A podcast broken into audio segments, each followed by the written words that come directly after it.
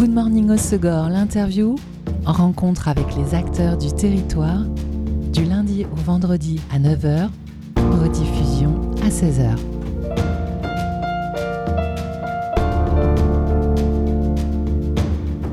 Bonjour à tous, bienvenue dans Good Morning au Segor, l'interview sur Web Radio. L'ESS est un acronyme qui désigne l'économie sociale et solidaire, un concept qui donne une belle direction politique dans nos sociétés dites modernes.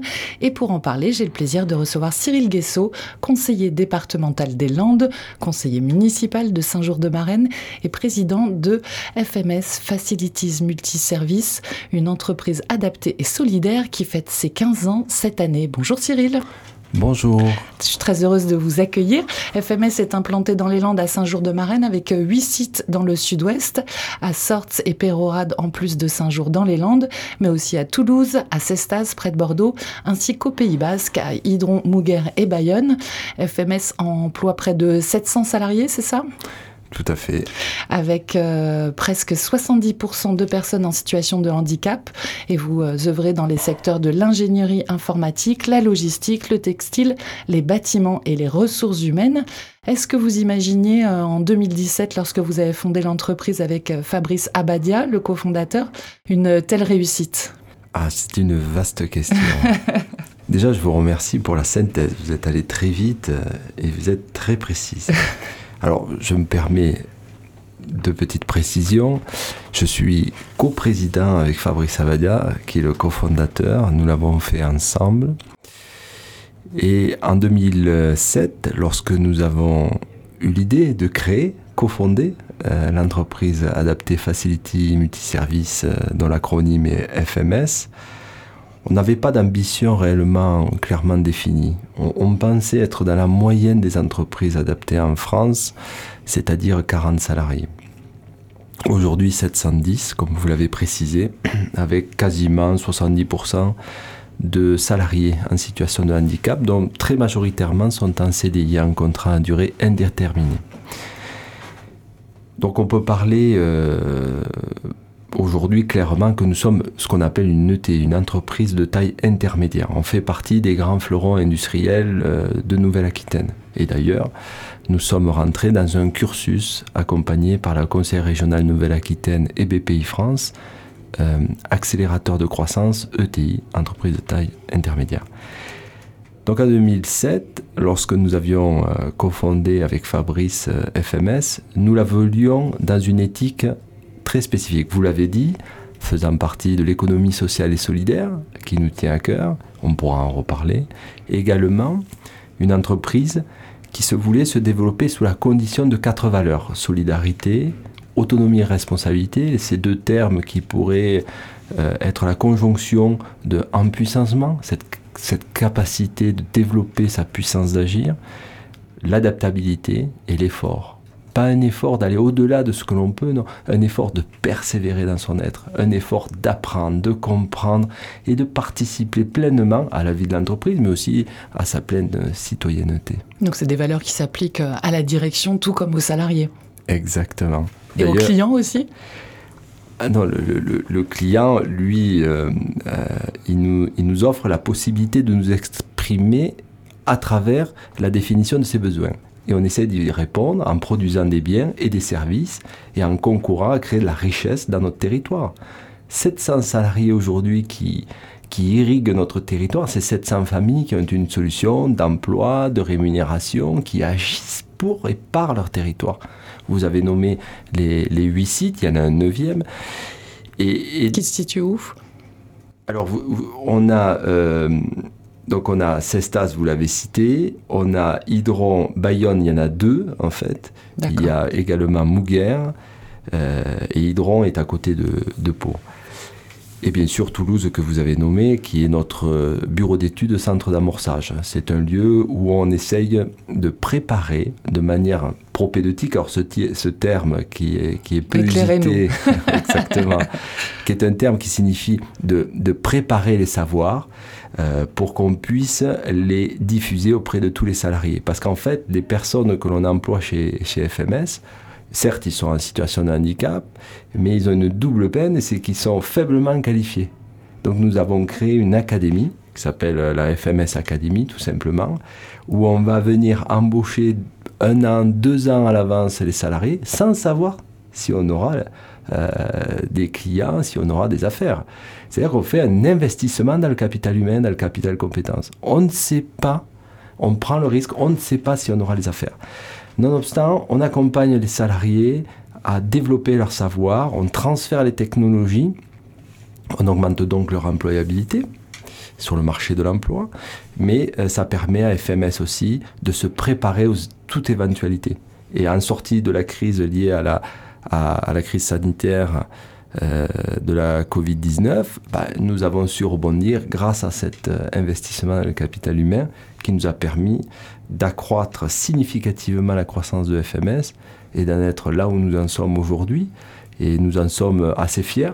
Moi, je suis très très fier, vraiment, hein, de tous les salariés, de tous les équipiers, même aujourd'hui, c'est comme ça que nous nous nommons, puisqu'on a un collectif qui est très fort, très puissant, et qui permet de répondre aux exigences de l'ensemble de notre territoire, mais aussi euh, de l'ensemble de nos clients.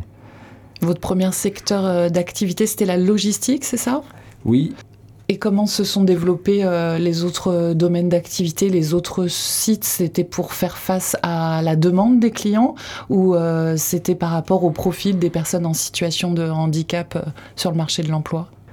En liminaire, en rentrant dans ce studio et en venant sur euh, Sorto Segor, et plus particulièrement en passant par la, zone artisanale P de Berre, j'ai une pensée. Une pensée pour euh, Feu Pierre qui est notre tout premier client. Quand nous avons démarré en avril 2008, nous avons démarré à ses côtés. Il nous a fait confiance, Pierre. Il nous a ouvert ses portes, pour première fois, avec cinq salariés chez Omarif. Ça s'appelait Quicksilver Technology, pas loin d'ici. J'ai toujours une pensée émouvante.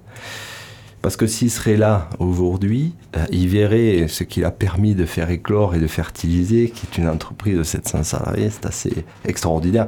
On n'en revient pas souvent euh, avec Fabrice. Et, cette pensée, euh, elle nous entoure parce que finalement, on voit bien que la confiance, c'est le ciment invisible de la réussite.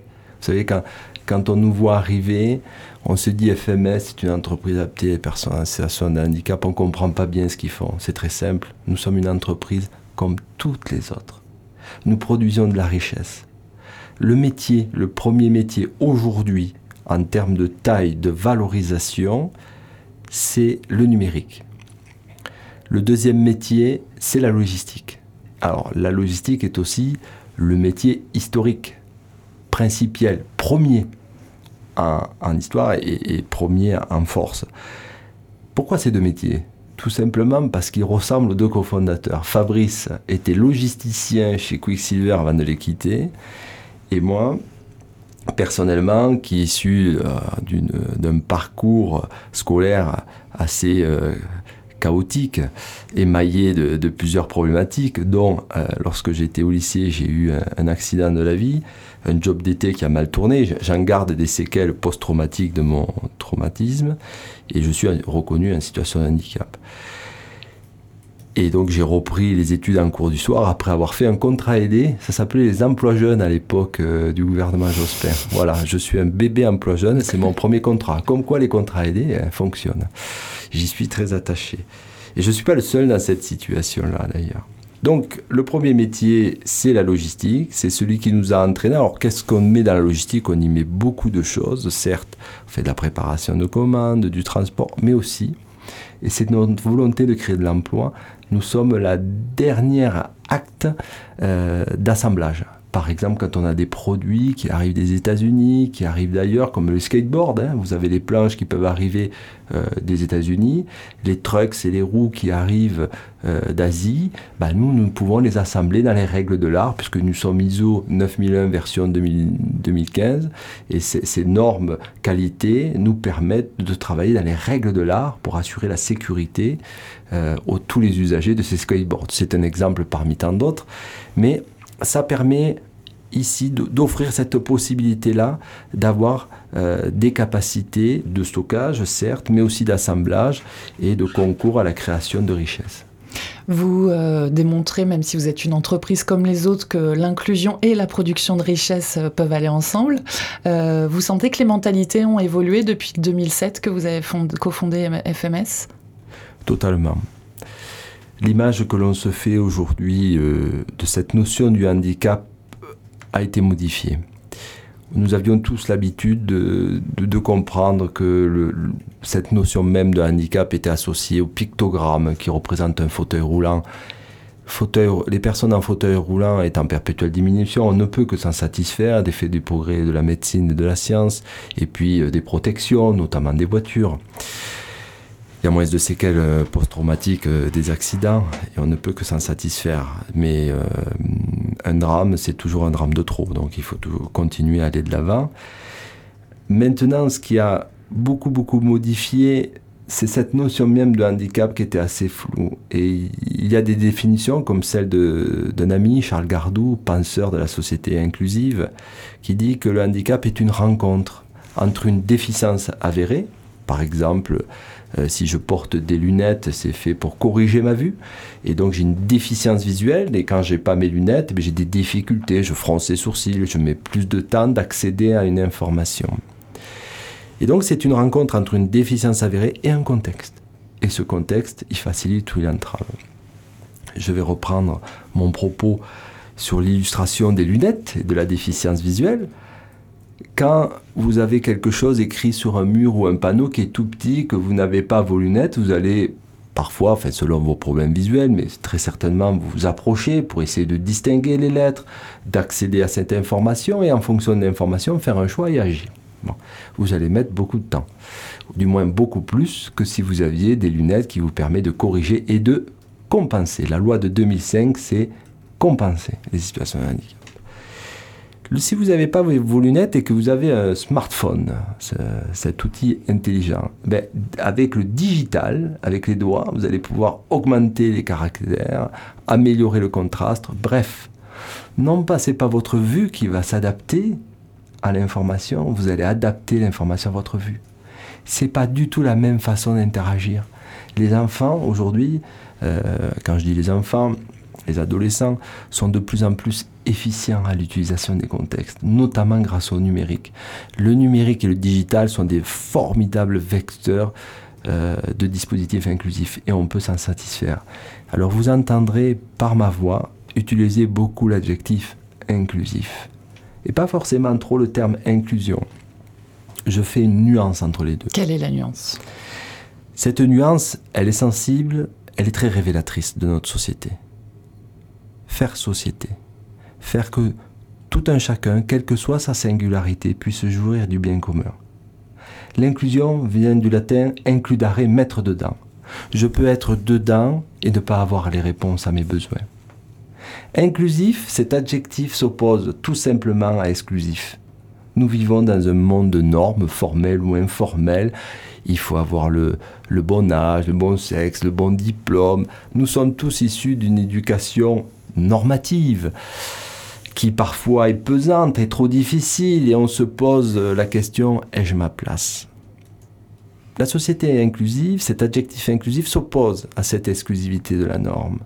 La société inclusive est celle qui s'élève contre l'emprise excessive d'une norme, qui prescrivent certes, qui proscrivent, mais qui embolise l'expression singulière de chaque silhouette humaine. Et donc, j'ai plutôt la satisfaction et, et, cette faiblesse d'utiliser l'adjectif inclusif partout pour faire comprendre à tout le monde qu'on peut encore faire effort. Un effort parfois que je nomme fraternité. Tendre la main et essayer de s'élever contre tous les empêchements ensemble un terme qui n'est pas si désuet. Euh, et vous êtes inclusif euh, à propos des personnes en situation de handicap, mais aussi des femmes chez FMS, puisque vous avez un taux d'égalité de 92% euh, pour recruter ces personnes en situation de handicap et ces femmes, mais aussi ces hommes. Est-ce que vous avez développé des process de recrutement très particuliers ou pas du tout? Oui. Alors d'abord, ce qu'on s'est fixé chez FMS, c'est de se sentir utile pour son territoire. avec tous nos partenaires emploi que je salue, sans qui on n'en serait pas là où on en est aujourd'hui. Je pense à Cap Emploi, Pôle Emploi, Mission Locale, Carrière Insertion, etc. Tous les partenaires, et même les, clubs de sport, d'handisport euh, qui sont autour de FMS, c'est de tenter, oser tenter, tenter les expériences. Parfois, on, s'empêche, on se met des barrières, on se dit c'est pas possible. Ben, FMS se doit de tenter Donc on est au service aussi du territoire. Et on a essayé beaucoup, beaucoup euh, de situations, euh, notamment avec euh, des organismes médico-sociaux. par exemple les ESAT, hein, ces établissements qui offrent un service par le travail, pour tenter justement de découvrir le milieu ordinaire, parce que nous sommes ce qu'on appelle le milieu ordinaire du travail. nous sommes une entreprise, une SARL comme toutes les autres. Et donc, les processus de recrutement sont essentiellement basés sur les savoir-être. Je vous ai dit, on a quatre valeurs phares qu'avec Fabrice Abadia, nous avons mis en œuvre, déployées au premier jour de l'entreprise. De ces quatre valeurs, nous en avons déduit huit savoir-être. Ces huit compétences comportementales fondamentales qui vont nous permettre de travailler ensemble. Parce qu'en fait, ce que l'on cherche à faire chez FMS, c'est à créer un collectif une équipe qui va relever le défi à la fois social et à la fois économique. Créer de la richesse, produire des services, créer de l'efficience. Et c'est l'équipe, c'est pas un individu tout seul qui va tout porter. Non. La pression, si tant est qu'il y en ait une, et il y en a une, puisque le travail est source de stress, on le sait tous, c'est un lieu de statut, c'est un lieu de reconnaissance, c'est un lieu de déploiement de soi. Et donc ce collectif qui va avoir un effet entraînant va résoudre les problématiques d'efficience et de productivité.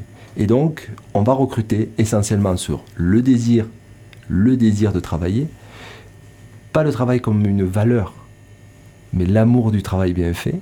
Et donc après nous allons apprendre ensemble les technologies, les méthodes, petit à petit, pour avoir un acte professionnel efficace.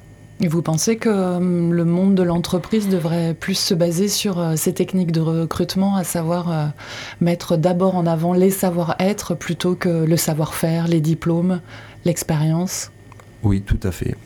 S'il y a bien un enseignement des entreprises sociales inclusives, du moins toutes les entreprises qui, parce qu'il y en a beaucoup qui le font sans le savoir, qui ont un tropisme ou, une orientation vers ce cap de l'entreprise inclusive. je pense à beaucoup de TPE hein, et de PME, parce que les premiers en France à embaucher des personnes en situation de handicap, ce sont les TPE. Voilà. C'est une réalité statistique. Donc ce sont des petites entreprises, certes très efficientes et surtout très sociales. Et je les en remercie beaucoup à mon micro. elles méritent tout notre soutien et notre attention pour ça. Donc on n'a rien inventé. Eux-mêmes le font. Et ils le font parce qu'ils sentent bien que dès qu'il y a l'énergie, dès qu'il y a ce désir, cet enthousiasme, j'aime le mot enthousiasme, vous le connaissez étymologiquement? Non, allez-y. ce, préfixe qui signifie à l'intérieur. Théus qui, qui vient du latin théos, Dieu. Il y a Dieu en moi qui provoque des séismes. C'est joli comme tout.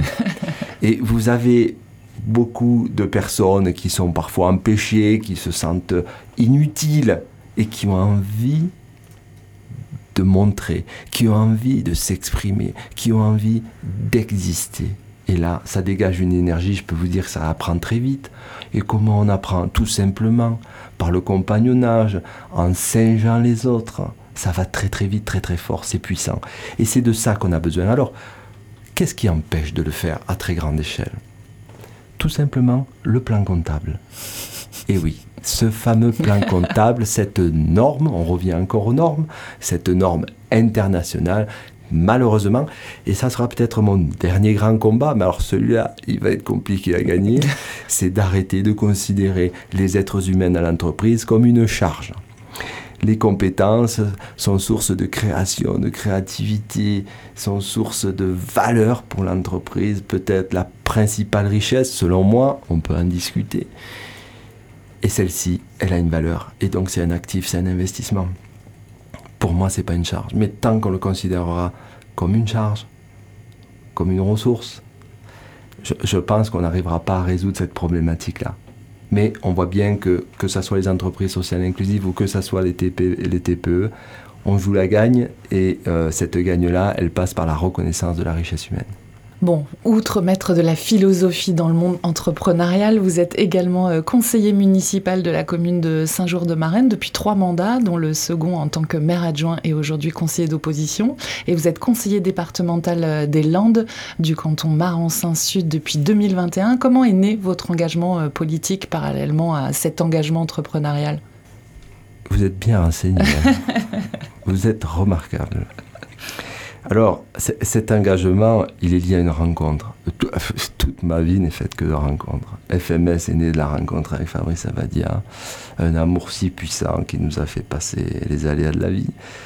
Alors, quant à mon investissement dans la politique, il est lié à feu Jean-Claude Darzac, ancien maire de Saint-Jour-de-Marenne, qui a qui a participé, qui a célébré euh, le mariage avec mon épouse euh, Sylvie, et qui me dit Cyril, je vois que tu as des connaissances en, gestion des ressources humaines, euh, ça serait intéressant que tu viennes au conseil municipal. Et donc il me propose d'entrer dans sa liste. Et je découvre cet univers, un univers magique, tout autant que l'entreprise, un peu plus compliqué. Certes, euh, pas aussi rapide que dans l'entreprise, mais tout aussi intéressant, où on peut travailler le quotidien euh, de nos concitoyens, de nos amis, de nos voisins, de nos enfants. C'est fort intéressant et donc depuis 2008, je suis investi de, plus en plus. Je trouve ça très intéressant et ce qui, est formidable euh, dans ces moments-là, c'est les rencontres. Alors il y a des rencontres agréables, d'autres un peu moins, mais d'être présent aux côtés de ceux qui souffrent et de ceux qui créent. Parce qu'il faut accompagner autant ceux qui souffrent, les aider, et accompagner aussi ceux qui créent, leur donner les moyens de l'expression pour créer euh, les outils, les moyens, les biens et les services dont on a besoin aujourd'hui et demain. C'est le cas par exemple des entrepreneurs fabuleux de MaterUp qui ont créé un, béton et un ciment bas carbone à base euh, d'argile euh, de Saint-Jour d'Oribat. C'est magique et ça va répondre à tous nos besoins en matière de diminution de l'empreinte carbone, euh, de l'urbanisation de nos, de nos communes, par exemple. On poursuit euh, cette découverte de votre accompagnement dans quelques instants. On va se faire une pause en musique. Alors, comme à tous mes invités, je vous ai demandé de choisir un titre. Vous avez eu la délicatesse de m'en proposer plusieurs pour que l'un de ces titres colle à notre programmation musicale. Mais je vous ai dit qu'il devait d'abord coller à vous. Donc, j'ai choisi le premier qui était votre préféré. C'est J'arrive de Jacques Brel. Pourquoi ce titre? Pourquoi cet artiste? Vous verrez avec quelle puissance, vous entendrez plutôt, avec quelle puissance Jacques Brel parle à la mort avec une force de vie inextinguible. Merci Jacques. Un être enthousiaste? Oh là là. là.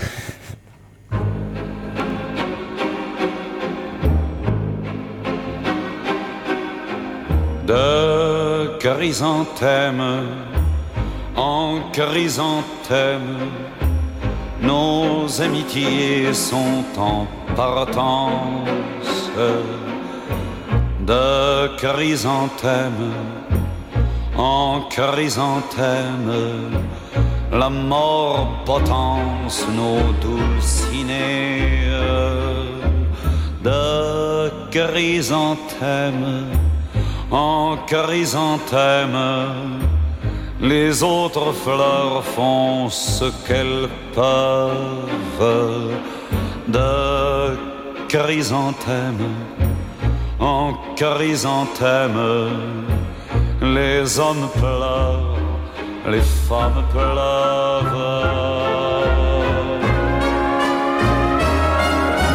J'arrive, j'arrive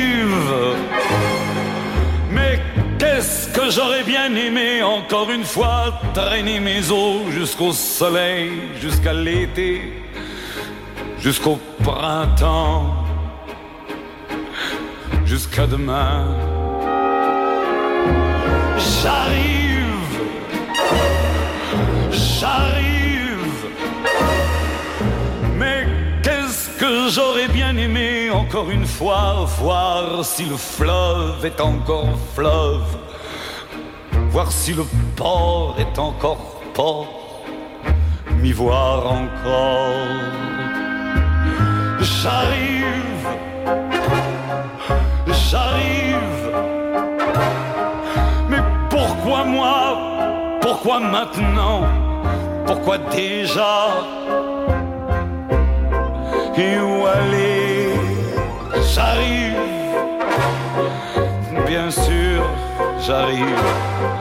Mais je jamais rien fait d'autre qu'arriver.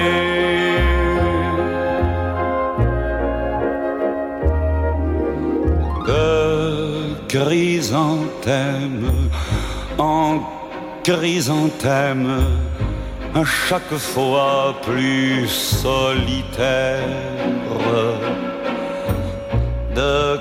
Chrysanthème en chrysanthème, à chaque fois surnuméraire.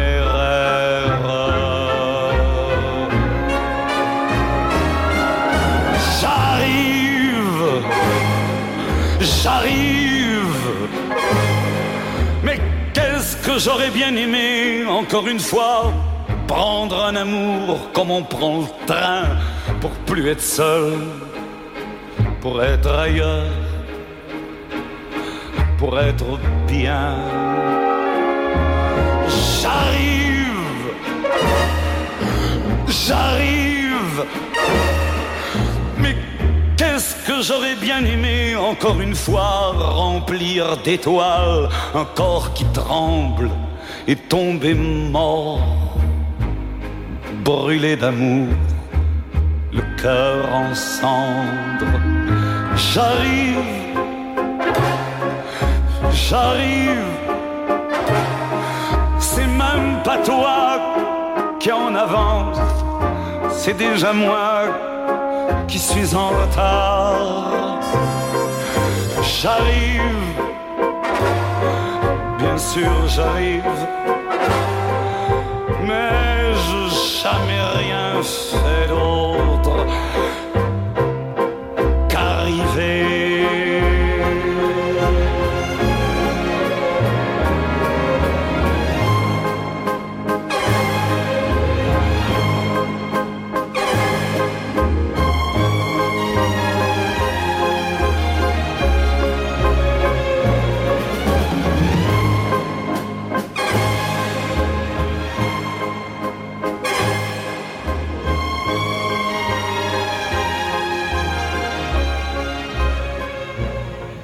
J'arrive, Jacques Brel, c'est le choix de mon invité aujourd'hui dans Good Morning Segor, l'interview sur Web Radio. Je suis en compagnie de Cyril Guessot, conseiller départemental des Landes, conseiller municipal de Saint-Jour-de-Marenne et président de FMS, Facility Multiservice, une entreprise adaptée et solidaire landaise qui fête ses 15 ans cette année. Au conseil départemental des Landes, Cyril, vous êtes plus particulièrement en charge de l'ESS, l'économie sociale et solidaire. Ce... Non, je dis une bêtise. Non, c'est pas moi, c'est Eva Belin qui est en charge de l'économie sociale et solidaire et qui est vice-présidente. Salut Eva, et en plus maire d'Ondre et s'occupe d'Ondre. Excusez-moi, je suis en charge de l'attractivité territoriale du tourisme et de l'ensemble des syndicats mixtes. Ok. Excusez-moi. Mais vous faites bien de corriger. Ce concept d'économie euh, sociale et solidaire, à votre avis, c'est une orientation politique de gauche ou c'est une orientation politique nécessaire? Déjà, il n'y a pas forcément d'orientation politique sur l'économie. On constate qu'il y a... Euh, Même quand il y a les termes social et solidaire dedans Bien sûr, bien sûr, bien sûr. Il n'y a pas de prise en otage des termes. Je, je, je pense que tout au long euh, de la vie du développement de l'économie so sociale et solidaire, et, et, il, est, il est lointain, il date d'il y a très très très très très longtemps, euh, je pense que c'est tous les courants qui ont permis de faire ça. Après, vous avez certaines convictions c'est vrai que vous avez des, convictions euh, euh, et des tropismes, des orientations pardon, politiques qui sont peut-être parfois plus euh, ancrées sur, à gauche. Quoique, même j'ai plein d'amis d'autres, on va dire, d'autres partis qui le travaillent aussi. Donc il n'y a, pas d'appropriation sur un parti politique. C'est vraiment transpartisan, vraiment, je, vous assure. On est surtout sur les... Quand on parle d'économie avec les partis politiques, on, on, est surtout sur les moyens de répartition de la richesse. Voilà. S'il y a vraiment, on va dire, une ligne euh, qui pourrait départager. Voilà, c'est jusqu'où on va. Et sur ce point-là, l'économie sociale et solidaire a souvent tranché. en étant à partager plus possible avec ceux qui réalisent et qui créent la richesse à mon sens, c'est pas là non plus suffisant. vous me direz que je suis peut-être excessif, mais sur la création de richesses il faut le partager au maximum à la fois sur le territoire qui a permis euh, cette création même de, de richesses. Donc c'est d'aller beaucoup plus loin que la seule fait de l'entre-soi de l'entreprise. Mais c'est encore d'autres sujets. il existe aujourd'hui des formes d'ailleurs de structure de l'économie sociale et solidaire comme les sociétés coopératives d'intérêt collectif. J'y crois énormément. Et on a la chance à Tarnos d'avoir un, PTCE, donc un pôle territoire de, euh, de compétitivité et d'excellence et qui nous permet justement d'être un peu la boussole et de faire de la, de la recherche sur cette thématique-là. Et, d'ailleurs, avec euh, le conseil départemental euh, des Landes, euh, sous d'ailleurs l'impulsion de Dominique de Gosse, vice-présidente au département en charge de l'agriculture et des forêts, mais aussi de la communauté des communes marraines Adour-Côte-Sud, sous l'impulsion de son président Pierre Frousteil et également euh, son conseiller délégué à l'agriculture, M. Philippe Sardeluc, maire d'Angresse que je salue, qui ont décidé ensemble, tous ensemble, de créer une légumerie départementale solidaire landaise qui va permettre de nourrir nos aînés et nos enfants en circuit court départemental 13 millions d'euros par en restauration publique collective et on va le faire, on va le faire tous ensemble. Il y a une dynamique qui s'est créée et, je pense qu'il n'y a pas de fatalité, il n'y a que des renoncements, on renoncera jamais. Et ce pourquoi, pourquoi je vous parle de la légumerie solidaire, elle va être faite en SIC, Société coopérative d'intérêt collectif. Et on va créer des collèges à l'intérieur, des collèges sociétaires. Le collège, évidemment, des institutions publiques que je viens de citer, mais aussi des entreprises sociales et inclusives, deux entreprises adaptées, quatre entreprises d'insertion, des agriculteurs et des maraîchers, des jeunes, des plus grands, euh, des plus petits, euh, également des acheteurs, des partenaires et puis les salariés. Et là, vous avez toutes les parties prenantes ensemble qui permettent euh, de dialoguer. Et demain, quand la structure sera en pleine maturité, sera bien structurée, on ouvrira un dernier collège pour tous les usagers et les clients de ces légumeries qui seront représentés. Et comme ça, on aura toutes les parties prenantes ensemble qui pourront décider de la destinée de cette formidable aventure. Ça, c'est euh, un modèle qu'il faudrait reproduire dans tous les secteurs, euh, associer euh, les différents acteurs de chaque thématique, les associations, les usagers, les, les, les, entreprises et le, le monde politique pour développer des choses comme ça. Alors, j'ai pas la prétention d'utiliser le verbe falloir à, à mes convictions, nonobstant, c'est ce que je pense. Oui, oui, fortement. Qu'est-ce que l'économie sociale et solidaire, en fait? Euh, En fait, l'économie sociale et solidaire a fait du but de l'entreprise euh, une solidarité. Et donc la rentabilité, elle en a fait un moyen, qui est le renversement de l'économie classique. L'économie classique, le but est la rentabilité, la création de richesses, et le moyen, euh, c'est la solidarité. La solidarité étant une convergence d'intérêts à ne pas confondre avec la fraternité. Attention, je, le mets souvent en avant, euh, même si la solidarité euh, semble vertueuse, c'est un objectif qui nous permet de créer les conditions du vivre ensemble. Ce n'est pas forcément une vertu parce qu'il y a un intérêt à être solidaire. J'avais un professeur euh, émérite de l'économie sociale et solidaire ami en Belgique qui me disait que, tu sais Cyril, la solidarité, c'est un système d'obligations réciproques, socialement régulé, différé dans le temps et diffus dans l'espace. Donc, je vais vous aider, mais en contrepartie, j'attends que vous m'aidiez. Alors que la fraternité ne demande rien, elle est totalement désintéressée. Et donc, l'économie classique, elle a fait de ce moyen la solidarité la recherche d'un but qui est la rentabilité. Alors que pour l'économie sociale solidaire, c'est l'inverse on a fait de la rentabilité, de la richesse, un moyen pour cet autre but qu'est la solidarité. Ça ne change pas tout, mais ça ne change pas rien non plus. Et c'est important d'avoir euh, des structures qui concourent à faire de la solidarité un objectif. Mais il ne faut pas oublier que dans les deux cas, il faut être compétitif, il faut être rentable. Voilà. Ce sont des véritables entreprises qui servent le quotidien pour le coup, des Landais et des Landaises. Et c'est cet équilibre-là que nous devons rechercher. Ce pourquoi, dans mes convictions personnelles, euh, j'adhère beaucoup plus au concept de l'économie sociale et solidaire partagée et étendue à toutes les parties prenantes. Ce pourquoi j'adoube les cycles, les sociétés coopératives d'intérêt collectif. La rencontre, la rencontre. Comment se situe notre département des Landes euh, par rapport au, reste de la France d'ailleurs sur ces questions euh, d'économie sociale et solidaire? Au top.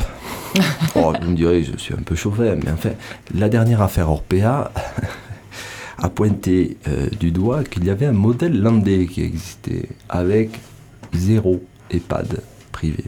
C'est-à-dire que nous avons euh, des EHPAD sans but lucratif. C'est-à-dire que l'essentiel de nos structures qui accompagnent le bien vieillir dans notre département, que ce soit les résidences autonomie, que ce soit les EHPAD comme je les ai nommés, sont sans but lucratif. Lors de l'affaire Orpea, vous avez bien vu ce qui s'est passé, on l'a tous entendu, on a tous été même effrayés par cet engrenage du fameux quignon de pain qu'on ne pouvait avoir, ou des couches, etc., vis-à-vis de la dignité des usagers. Voilà. Ben, vous ne trouverez pas cela euh, dans les Landes. Là aussi, je fais quand même toute proportion gardée. Ça n'empêche pas qu'il peut y avoir des problèmes ici ou là. Mais ces problèmes-là ne sont pas instigés par un modèle économique. Et le département des Landes, qu'est-ce qu'il fait le conseil départemental? Il ne possède pas les EHPAD. Mais lui, il va venir euh, accompagner les investissements. Et en accompagnement les investissements et l'entretien des bâtiments, l'entretien de l'ensemble des équipements, ça va baisser le coût global de gestion. Et la baisse du coût global de gestion se retrouve donc euh, dans le coût euh, qui est affecté aux familles euh, dans le cadre de cet hébergement accompagné. Aujourd'hui d'ailleurs le département travaille énormément sous l'impulsion de Saïd Assef, directeur général adjoint en charge des grands projets structurants de solidarité landaise, mais aussi Sandrine Lassoureille, à l'attractivité des métiers d'accompagnant. Un vrai grand sujet, très important très important. Et là aussi, que fait le département? Mais Le département il met de l'argent sur la table pour accompagner et accroître le revenu euh, des personnes qui travaillent dans les métiers d'accompagnement si impérieux aujourd'hui dans notre quotidien. On sait que d'ici 15 ans, il va y avoir un doublement de la population des plus de 75 ans dans notre département. Si vous me posez la question ce dont euh, personnellement je suis le, plus fier euh, du programme que nous portons avec Sandra Tolis, parce qu'en fait, dans le canton Maran-Sud, nous avons été élus avec Sandra Tolis en binôme. Avec Sandra, pour moi, ça va être les trois futures résidences autonomie. quand on a été élu avec Sandra, il n'y en avait pas. On a travaillé avec la communauté marraine à Dour-Côte-Sud, euh, son président Pierre Fourstey, mais aussi Pierre Lafitte, qui est le vice-président en charge du social et de la solidarité, euh, qui est premier adjoint au maire de Saint-Vincent-Tyros, et Paul Carrère, vice-président du département des Landes en charge de la solidarité, pour créer les conditions à ce qu'on ait des résidences autonomie au sein du canton. Il va y en avoir une à Moliette. Je remercie Aline Marchand et Patrick Laborde euh, de faire feu et de faire confiance au département et à Max. Et ensemble, nous travaillons fort pour que puisse sortir de terre cette résidence autonomie. Patrick Laborde y travaille très fortement. Euh, j'apprécie beaucoup son œuvre. Également TOS avec euh, l'impulsion du maire Jean-Claude Deloued. Et puis Vieux Boucau euh, également par l'impulsion euh, de son maire, qui est aussi président de la communauté des communes marraines de Côte-Sud, Pierre Froustey. Trois résidences autonomie, on va pouvoir accompagner le bien vieillir euh, dans son territoire, et ça me paraît très important, et, là c'est cher à mon cœur. Cette thématique des aînés, c'est vrai qu'elle est importante. L'un des autres dossiers majeurs du territoire, c'est le logement. Quelles sont les orientations du département à ce sujet-là? Là, vous touchez un point névralgique, voire central. S'il y a bien un sujet qui revient tout le temps, c'est celui-ci. Vous l'aurez compris, et qui plus est sur notre euh, canton, euh, même sur la communauté marronne à Dourcote Sud, ça devient un vrai, vrai, vrai enjeu. Un vrai enjeu. Cet enjeu-là, il n'est pas si simple que ça. Aujourd'hui, à l'échelle des Landes, c'est à peu près entre 10 et 11 000 logements sociaux qui sont en carence. Il y a des demandes qui ne sont non pourvues c'est quand même beaucoup. C'est beaucoup. Alors qu'est-ce qui se passe quand on analyse un petit peu sociologiquement et statistiquement? On, s'aperçoit que 85% de ces 10 000 euh, besoins sont liés à du desserrement familial. Desserrement familial, c'est les enfants qui partent plus tôt, ce sont des séparations de couples, de familles, auxquelles il faut faire face. Et on voit bien que ces cinq dernières années, ce phénomène-là s'est accéléré. Et que le temps euh, public, le temps des politiques publiques n'est pas allé aussi vite que ce changement de sociologie du comportement des Landaises et Landais. Alors c'est pas propre aux Landaises ou Landais, hein, c'est vraiment le problème, national pour le coup. Nous avons un deuxième facteur de difficulté. C'est le développement significatif et massif euh, de la spéculation foncière, qui est un vrai danger. Pourquoi on voit bien que les prix, et tous vos auditrices et auditeurs qui nous écoutent le savent très bien, c'est que sur le bord du littoral, les prix ont flambé. Mais vraiment, du simple au quadruple. Les jeunes landais et landaises ne peuvent même plus euh, euh, y habiter et rester vivre là où ils sont nés, où ils ont grandi. Qu'est-ce qu'ils font? Ben, Ils reculent, ils vont dans les terres. 26% des actifs qui viennent travailler sur la communauté des communes marraines à Dour-Côte-Sud n'y vivent pas ce qui pose d'autres problématiques derrière sur la mobilité et l'embolie euh, des, infrastructures routières, qui est un, qui est un autre souci. Qui et puis de l'environnement, puisque du coup on se déplace plus. Et voilà. Et de fait, euh, nous, là aussi, euh, l'empreinte carbone qui ne cesse de s'élever. Donc on a, on a tous ces enjeux-là, tout en préservant notre qualité, notre notre art de vivre, qui est euh, l'un des leitmotifs de mon engagement au-delà de, FMS, tout en créant les conditions d'une société plus inclusive. Donc quand on met l'ensemble de ces euh, points, logement, environnement, euh, la mobilité, les dispositifs inclusifs, ben, on voit bien qu'on est dans une espèce de Rubik's de complexité permanente.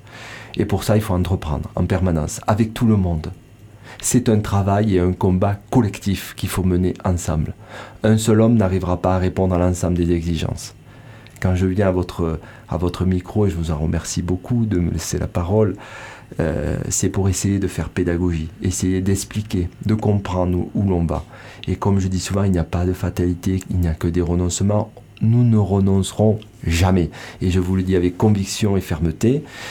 Donc sur le logement, il, on a travaillé notamment avec euh, Marina Dour-Côte Sud, mais aussi le maire de Saint-Vincent de Tyros, pour avoir des îlots de création euh, d'habitat, mais d'habitat qui permettent aussi euh, de se conjuguer en harmonie avec notre écrin exceptionnel de nature. Également à Tos, nous avons des programmes.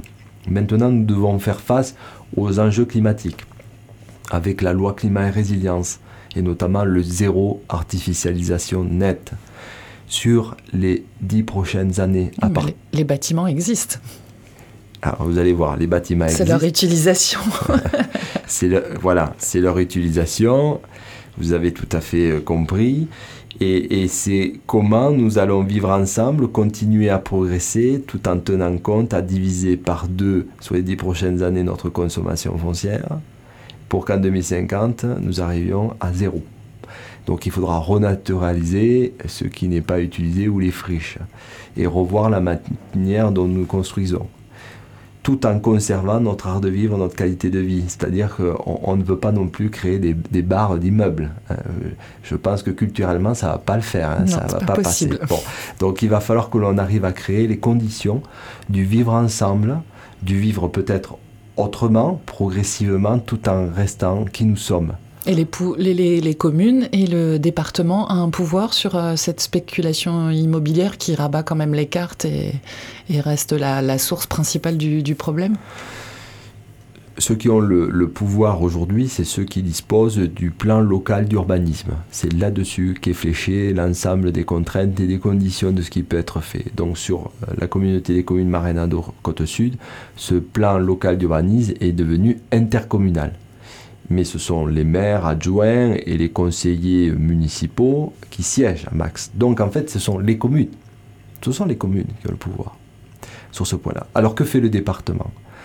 Le département va injecter des moyens dans des dispositifs, je vais en prendre un parmi tant d'autres, Prenons X à l'habitat, par exemple, pour créer des logements sociaux le moins cher possible, trouver des solutions pour, pour toutes les communes, mais aussi ça va être le PFL, cet établissement public foncier qui va doter notamment les plus petites communes de moyens financiers de pouvoir préempter avant qu'il y ait spéculation foncière, je vais peut-être euh, racheter des maisons ou des terrains qui ont un enjeu stratégique pour réguler notamment le tarif. Et ensuite, on va aller plus loin, on va aller accompagner sur l'ingénierie, et je pense à nos services euh, de gestion de, l'habitat, Loïc Le Daniel, que je cite, qui est un agent euh, très expérimenté, où on va accompagner les communes dans ce qu'on appelle le bail réel solidaire. Alors, je ne sais pas si vous le connaissez, ça va permettre aux communes et à l'intercommunalité euh, de mettre en place des dispositifs qui vont lutter très fortement contre la spéculation foncière. En fait, ce sont des, bailleurs euh, sociaux qui vont acquérir les terres fonciers, qui vont euh, le louer sous forme de bail amphithéotique. Vous serez donc propriétaire des murs, mais pas du foncier. Et le foncier suivra toujours les murs, il suivra toujours. Mais vous ne pourrez plus avoir de spéculation foncière justement sur ce foncier-là. Bon, plein de sujets, on est déjà très en retard, on aurait pu discuter avec vous encore pendant de longues minutes. Je voulais quand même préciser qu'outre FMS, vous êtes euh, président ou coprésident ou administrateur de nombreuses autres sociétés, la plupart en tant que bénévole. C'est vrai, le don de soi. On comprend bien que votre moteur, c'est l'enthousiasme. Vous carburez à quoi pour toutes ces missions quand même? L'amour. Vous êtes également président bénévole de l'Union nationale des entreprises adaptées. Merci en tout cas Cyril Guesso d'être euh, venu malgré ce planning très intense nous présenter votre engagement en faveur de l'inclusivité et de la solidarité. Puis j'invite les auditeurs à suivre vos aventures, alors entrepreneuriales et politiques, on l'a compris, sur les réseaux sociaux, Facebook, Instagram, Twitter aussi? Twitter aussi. Twitter aussi. Et puis euh, pour en savoir plus sur FMS, c'est sur internet fms-ea.com. Merci beaucoup. Merci à vous. C'était Good Morning Osogor, l'interview. Rencontre avec les acteurs du territoire, du lundi au vendredi à 9h, rediffusion à 16h.